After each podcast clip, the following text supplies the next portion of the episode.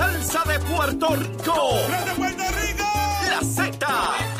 WZNTFM 93.7 San Juan, WZMTFM 93.3 Ponce y WIOB 97.5 Mayagüez. La que representa la salsa en la isla del través de la aplicación La Música Z93. Tu, tu emisora nacional de la salsa.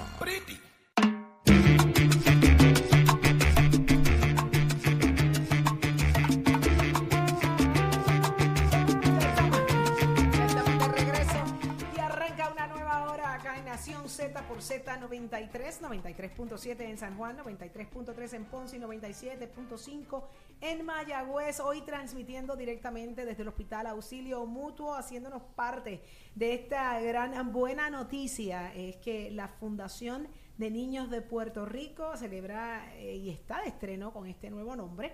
Y tengan clarísimo que esta gran fundación eh, continuará fortalecida, está eh, con facilidades de hospital fortalecidas y definitivamente eh, una red de médicos como lo que se necesita para dar servicios de alto nivel y tratamientos eh, médicos a niños que luchan contra enfermedades como el cáncer, informa- malas formaciones y condiciones crónicas. Así que están celebrando, estamos todos de fiesta con este nuevo nombre, Fundación de Niños de Puerto Rico, y queremos que tú seas parte de esta gran iniciativa haciendo tu aportación a través del 787-444-4010 en ATH móvil, a tú que estás en el tapón, tú que estás en la luz, yo te doy permiso sin que interrumpas a nadie y a través de tu celular, a través de la aplicación ATH móvil, hagas tu aportación 787-444-4010, ese pesito, dos pesitos, lo que te nazca del corazón, pero que algo llegue para que esta fundación continúe dando servicio y, y atenciones a estos niños que tanto necesitan. Y si el guardia te para, dile que Saudi te No, mandó. exacto, usted le dice que fui yo. Mire, esto fue Saudi la que me dijo que me parara aquí y hiciera una, dona- una donación a los niños eh, que más necesitan. Así que eh, bregamos con eso después, ¿no? Eddie, esté quieto que estoy sacando pecho. Estoy sacando pecho por Es que los yo, niños. yo de más de momento te, te vi- visualicé allí en el tribunal explicándole al juez. es que yo le mandé a esa señora que... Pero cuando vea el resultado de que hay donativos en, eh, para esta fundación, la jueza lo va a entender y el guardia también lo va a entender. Obviamente, responsabilidad al conducir sobre todas las cosas. Si usted está manejando, no. Usted se detiene y hace la aportación. Jorge Suárez, Eddie López, buenos días. Arranca Buenos una días, nueva buenos hora. Buenos días, Saudi Rivera, 7 y 5 de la mañana, arranca una nueva hora en Nación Z, prestos y dispuestos, señores, para continuar con ustedes la conversación directamente desde aquí, desde el Hospital Auxilio Mutuo. Así que usted que se ha conectado con nosotros, que viene mucha, mucha, mucha información aquí en Nación Z. Buenos días, Eddie. Buenos días, Jorge. Buenos días a todos los amigos que nos sintonizan. Una nueva hora de miércoles 26 de abril del año 2023. Mucha información todavía por compartir con ustedes. Pero levántate que el despertador te está velando y te agarra el tapón, Saudi. Así mismo es, y en el tapón es que vas a hacer tu donativo para la Fundación de Niños de Puerto Rico. Yo insisto, yo insisto, esto es tan fácil como que, mire, usted dice enviar pa y hace donativo y llega a- acá para que los niños eh, continúen eh, siendo atendidos. Así que ya está con nosotros la doctora Iris Cardona y ella es la principal oficial médico del Departamento de Salud. Le damos los muy buenos días. Buen día, doctora. Ya. Buenos días, tengan ustedes también. Buenos días. Gracias por la invitación. Tenemos una nueva campaña y esta es la campaña del Departamento de Salud para promover la vacunación en niños y niñas vacunados y saludables, así se llama. Correcto. Eh, eh, esto se da en el marco de la celebración de la Semana Mundial de la Vacunación Infantil, algo que se ha celebrado simbólicamente eh, por las últimas dos décadas. Eh, sale de la Organización Mundial de la Salud y se hace en eco la Organización Panamericana de la Salud, el CDC, o Centro para el Control y Prevención de Enfermedades, y el Departamento de Salud de Puerto Rico. Llevamos cerca de dos décadas celebrando la última semana de abril como una semana de promoción, educación y concienciación sobre la importancia de vacunar a nuestros niños pequeños a tiempo. La mayoría de las vacunas eh, en niños se dan en los primeros dos años de vida. Eh, eso es lo que se llama la serie primaria de vacunación y los primeros refuerzos. Y estamos hablando de dar un reto al sistema de defensa de estos, de estos infantes eh, y niños pequeños de manera que puedan defenderse y evitarse enfermedades como el polio, el sarampión, la varicela, las meningitis bacterianas, las pulmonías bacterianas, eh, la tosferina, entre otras, que eran enfermedades que hoy no vemos eh, mucho. Los padres jóvenes no tienen recuerdo de eso, probablemente los que están en sus 20 y 30 años no, no tuvieron que sufrir esto, eh, pero eran enfermedades que en la primera, te diría en los primeros 70 eh, 80 años del, del siglo pasado eh, amenazaban la vida de nuestros niños. Ya eso no es así, doctora. No, ya eso no es así. Por ejemplo, se han dado grandes avances en la lo que se llama la eliminación de la transmisión de, enfermedades virales como el sarampión común y el polio. Eh, la mayoría de los países del mundo no son azotados por epidemias. Eh, de estas condiciones. De hecho, en, en los años más o menos para 1979-80 se declaró el hemisferio occidental libre de polio. Eso eh, ha continuado gracias a que se continúan estas campañas, estas recomendaciones de vacunación y los padres eh, hacen lo propio en la mayoría de los países del mundo. No obstante, los virus siguen circulando, no han sido erradicados y basta con que alguien enfermo eh, tome un avión y vaya, ya lo acabamos de vivir. Con un, con un virus nuevo, eh, para que resurjan epidemias. Ha habido epidemias de sarampión en los años pasados en algunos lugares de Estados Unidos, fundamentalmente en lugares donde la cobertura de, de vacunación las tasas de vacunación han caído. Y se trata de esto, de eh, recomendar, recordar a los padres de niños pequeños que, que hay eh, que tomar la, decisión sabia de vacunarlos temprano en la vida para evitar que estas enfermedades vuelvan a aparecer. Doctora, me preguntan por acá, eh, niños que no completaron sus ciclos eh, eh, a, los dos años, ya hoy es adultos, ya son más grandes, ¿no? ¿Tienen oportunidad de vacunarse?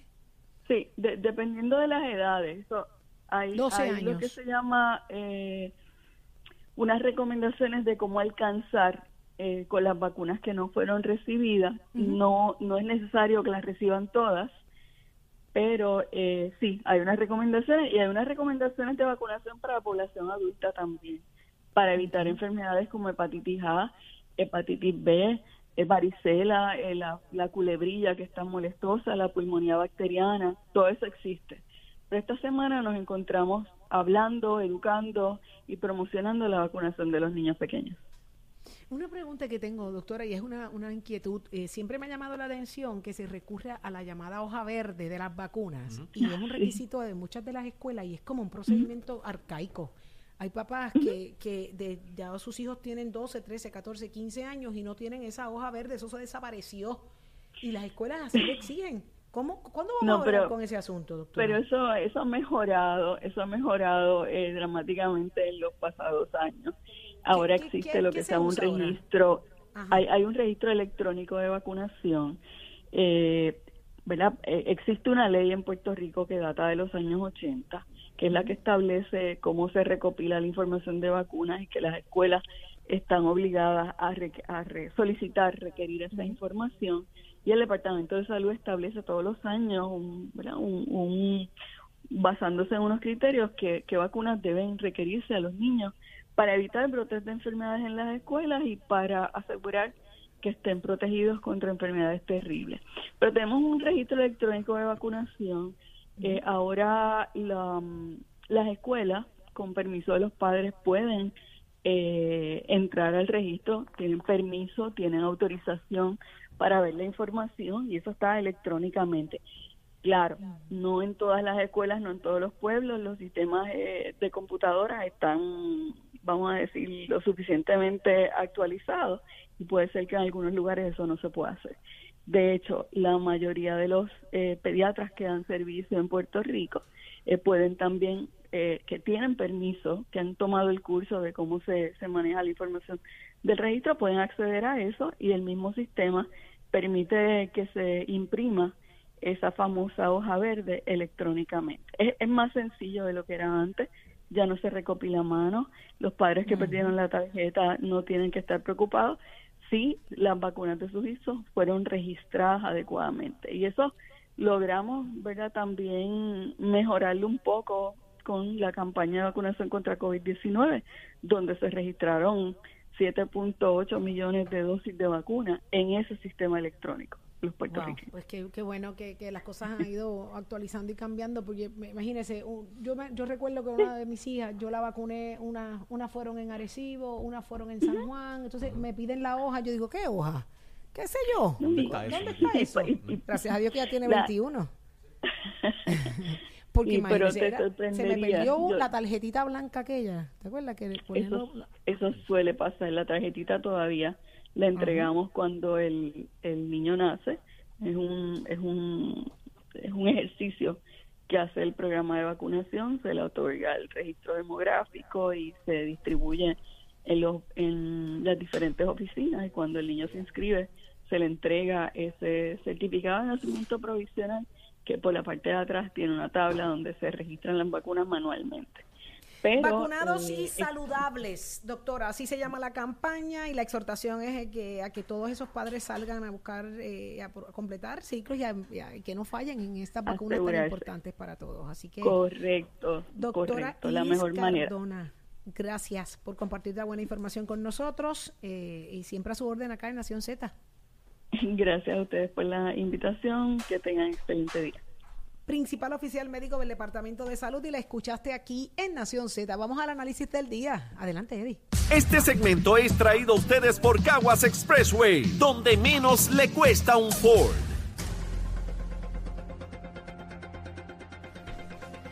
Damos paso al segmento del análisis del día. Como todos los miércoles tenemos nuestro segmento explosivo. el representante Jorge Navarro Suárez, así también como la ex representante Sonia Pacheco Irigoyen, a quien ambos prontamente le damos la bienvenida. Buenos días. Buenos días, Eddie, a todos los que nos escuchan. ¿El representante Navarro Suárez está por ahí? Sí, buenos días. Saludos, Georgie. Mira, eh, sale un titular y luego del anuncio del gobernador Ricardo Rosselló recientemente, eh, donde crea ¿verdad? una especulación normal, natural, en términos del futuro político del gobernador, eh, o del ex gobernador, debo decir, pero entrevistan hoy al gobernador Pierre Luisi en el periódico Primera Hora y dice que no lo ve, que no ve esa posibilidad. ¿Dónde nos deja esto, Sonia? Bueno, yo creo que él no lo quiere de la papeleta, en todo caso que él quiera ser el candidato a comisionado, como tampoco los puertorriqueños lo queremos, porque yo estoy segura que una vez nosotros decidamos quiénes son los líderes que van a estar en Puerto Rico, cada cual en su partido, la gente que no está en el Partido Nuevo Progresista va a tratar de, de, sacar nuevamente a, a Ricky Rosselló es más, le van a hacer otro verano, otro invierno, lo que sea. Y, y la realidad es que él no lo ve porque a él no le conviene. Él está buscando una persona que sea más aliada a él, porque le afecta su candidatura. Eso es lo que está pasando. Por eso es que él no lo ve. Eh, Yoli, en ese caso, eh, eh, eh el caso de Ricardo Rosselló en una papeleta, ¿sería el beso de la muerte para su compañero o compañera? ¿O por el contrario, oye, sacó 70 mil votos rating? para, la, para delegado de la estadidad. Eh, pero una cosa es con violín, otra con guitarra. Si fuera para alguna de las posiciones, ya sea la gobernación en el futuro o la comisaría residente, ¿eso eh, tendría alguna influencia o alguna consecuencia en quien decida correr con él? para Sonia, un rayo no cae dos veces en el mismo así que deja de pensar en ver o en lo que sea. Eh, Ricardo no va a correr en este ciclo electoral. Ricardo está concentrado en lo que él ha dominado los delegados congresionales o los delegados extendidos, donde este próximo 5, 6, 7 de junio se, estará tomando el Congreso por tercera ocasión.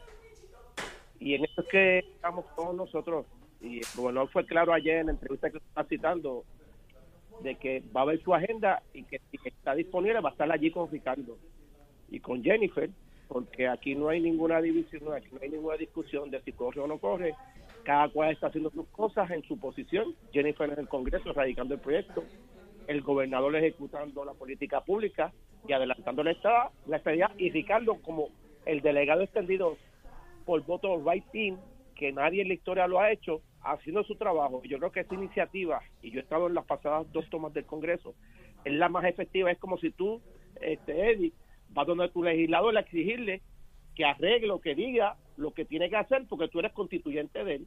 Y no es lo mismo que vaya el gobernador o que vaya un funcionario público a exigirle esta idea que vaya un constituyente de su estado. Y eso está abriendo puertas. De hecho, cuando estamos allí... Mira, Está abriendo puertas, está abriendo. ¿Cuál es la consecuencia? la ¿Cuál es la consecuencia directa de eso, Sonia? Yo quisiera saber qué han hecho todos los delegados, porque lo que han hecho es robarse el dinero del pueblo puertorriqueño. No ha habido ni que esta vida está bien si cada los mismos republicanos, que yo, porque todos se pintan de republicanos, así como George Navarro, que constantemente dice guaja, y después lo pones a hablar inglés, no sé si lo dice bien. Ahora, ¿qué? Ninguno de los republicanos quiere el Estado de Puerto Rico. Están haciendo una, un, un, un, un trabajo que no se ve, unos informes que no radican, unos informes totalmente de falta de información, de trabajo, de verdad, de verdad reuniones que tengan algo para Puerto Rico. Para eso hay una comisionada que tampoco que la cantidad de trabajo que el pueblo de Puerto Rico le ha pagado por estos ocho años y siguen trayendo otras ideas. Miren, lo que hay que hacer es una ley donde quiten esos delegados eh, eh, congresionales que de congresionales no tienen ni un ni un pelo ni tras, es la palabra eso es como decir soldaditos dentro de, de un de un equipo de de, ¿verdad? De, de, de militancia o de militares donde que no pueden hacer nada, no tienen ningún valor, los son los del rango más bajo. Así que la realidad, mira, Georgie, ni el 5, ni el 6, ni el 7, como Rosselló está invitando, van a ir cuatro gatos allí. Eso es que van a ir cuatro gatos. Porque la realidad es que en ese sentido, ahora con la presentación del, del, pro- del proyecto nuevo de ley en el Congreso, pues pudiera haber una brecha eh, para hacer ese tipo de cabildeo y ¿tú, tú esperas pasar por allá en algún momento en esos primeros días de junio cuando se está convocando la toma de acción del Congreso. Claro que voy a estar allí presente en esos los tres días. De hecho, lo, lo mismo que ocurrió con la delegación demócrata en el Congreso, sobre 221 congre- congresistas demócratas votaron a favor, vamos a hacer ahora con los republicanos. Y ese es el trabajo, no tan solo de los delegados elegidos, este, sino los extendidos. Estamos hablando de eh, la última, el último número eran mil dos, creo que ya estamos en 1008 delegados que Ricardo Rosselló ha ido a los diferentes estados, a los diferentes counties, a reclutar puertorriqueños que viven en esos counties para hacer el trabajo genuino. Cuando tú llegas allí y dices que eres, el, que eres constituyente de Chicago, de California, sale el staffer, sale hasta el congresista a escucharte, a apuntar, porque le dice, yo vivo en el barrio X, donde usted visitó, donde usted fue a la iglesia X, y ahí es que te escuchan, y ahí es que tú le exiges. Y a los puertorriqueños no los escuchan. Tú quieres que los puertorriqueños tengan esa oportunidad, y eso ha sido efectivo, eso es lo que le duele a Sonia, que lo aprobamos en, en- en- Congreso. Pero los puertorriqueños cuando van allá a, esa, a esas citas con congresistas no los escuchan, no les abren la puerta igual. no es lo mismo. De hecho, cuando ¿Y iba entonces a Ricardo qué van? Cuando iba Luis Fortuño, cuando iba el ¿Y mismo entonces Pedro a qué van? Si no les abren la Oye, puerta y no pero los escuchan. te- no, le abren la puerta, pero no le dan la importancia porque tú no pierdes nada como Pues congresista. para qué ir y gastar chavos en eso Pero entonces, ¿para porque qué no utilizar otra estrategia. de cuando hay un mandato del pueblo y si el pueblo quiere un mandato descolonizador los electo, lo- lo- el gobierno electo tiene que hacer la función ahora Pues yo con estos delegados extendidos y ha sido más efectivo y empiezo más con- en con- este concreto. momento emplazo en este momento que se esté investigando a cada uno de los que vayan, que sean legisladores o alcaldes, que vayan con fondos públicos a una actividad política, porque eso es una actividad política. Y es que le, le voy a estar bien pendiente, voy a estar bien pendiente de que no se gaste ni un peso en un pasaje, en ningún alcahuete, que no se vaya fuera de Puerto Rico ese fin de semana con gastos públicos. Que lo paguen, si quieren ser tan estrictas, que esperen, que le metan a uno al, al cangrejo del bolsillo para que le saquen los ojos de su bolsillo y no de- del erario público como y los chavos que está constantemente pagando Tapito a Charlie Black que- que- que- con chavos del gobierno está, está pendiente a los chavos de, Charlie Black que con chavos de la cámara están cabildeando en contra de la estabilidad utilizando los fondos de la cámara a través de Charlie Black para descarrilar el proyecto de estadidad o de Pero reunión que se parece, presentó. Jordi, Lo parece que a Charlie y lo Black- están haciendo ahora También parece que a Charlie eso. Black así sí le abren la puerta y sí lo escuchan porque todas las veces que han presentado proyectos o alguna iniciativa se ha descarrilado. Hay que, hay que quitarnos el sombrero con ese señor. Tiene las conexiones allí, eso es una realidad, eh, Eddie. Eh, Charlie Brown, tú sabes que tiene las conexiones y es una realidad. Pero ya Me traiciona el tiempo, compañero. Agradecido de poder estar con ustedes en la mañana de hoy. Un fuerte abrazo. Ya, Gracias a ti, dale. Se me cuidan. Ok, cuídense, no. bye. Hasta la próxima. Este segmento es traído a ustedes por Caguas Expressway, donde menos le cuesta un Ford. Ponte al día. Aquí te informamos y analizamos la noticia. Nación Z por, por, por Z93. de hablar de deportes con nuestro compañero Tato Hernández. Tato, ¿estás por ahí? Muy buenos días para todos. Saludos allá a todos ustedes. Titi Saudi, tío Hey, tío Jorge. Ya usted sabe cómo estamos. Abrazo. Vámonos con lo siguiente. Gurabo se va a convertir en tierra de combate con evento organizado por el Comité Olímpico de Puerto Rico. Este torneo se celebrará este sábado con las disciplinas de boxeo, esgrima, taekwondo, karate, do, judo y lucha olímpica. Esto es la tercera edición de este gran evento que se hizo en el 2017, en el 2018. Ya usted sabe que en el 19 y en el 20 pues se paró por la pandemia y ahora pues resurge este evento. Es un evento que solo no solo contará con gran número de prospectos, sino que será utilizado como preparatorio para unos cuantos atletas que están con mira a los Juegos Centroamericanos y Panamericanos del Caribe en Salvador. Así que ya usted sabe cómo es eso, los muchachos pues van a dar todo por el todo, va a ser tremendo ventazo que coge ahora el pueblo de Gurabo. Este evento se había hecho antes en Ponce y Reinúmeres se une a un gran sinnúmero de atletas, así que pendiente a todos esos resultados y los grandes que van a contender para estar aquí participando en este gran evento. Usted se entera aquí en Nación Z, somos Deporte con Oficio de Mestre College que te invita a que pase por cualquiera de nuestros recintos, compare las facilidades y equipo y tome tú la decisión de estudiar en Mestre College. ¿Dónde puedes conseguir más información de nosotros? mestecpr.edu www.mestec.edu para que ahí vea todos los cursos que ofrecemos 787-238-9494 es el numerito a llamar. Que tengan buen día, Achero, give it on my friend. Buenos días, Puerto Rico, soy Emanuel Pacheco Rivera con la información sobre el tránsito a esta hora de la mañana. Ya se formó el tapón en la mayoría de las vías principales de la zona metro, como la autopista José de Diego entre Vega Alta y Dorado y desde Toa Baja hasta el área de Torrey en la salida hacia el Expreso Las Américas. Igualmente la carretera número 2 en el cruce de la Virgencita y en Candelario en Toa Baja y más adelante entre Santa Rosa y Caparra, así como algunos tramos de la PR5, la 167 y la 199 en Bayamón. Además, la avenida Lo Más Verde entre la American Military Academy la avenida Ramírez de Arellano, la 165 entre Cataño y Guaynabo en la intersección con la PR22, también el expreso Valderiotti de Castro desde la confluencia con la ruta 66 hasta el área del aeropuerto y más adelante, cerca de la entrada al túnel Minillas en Santurce.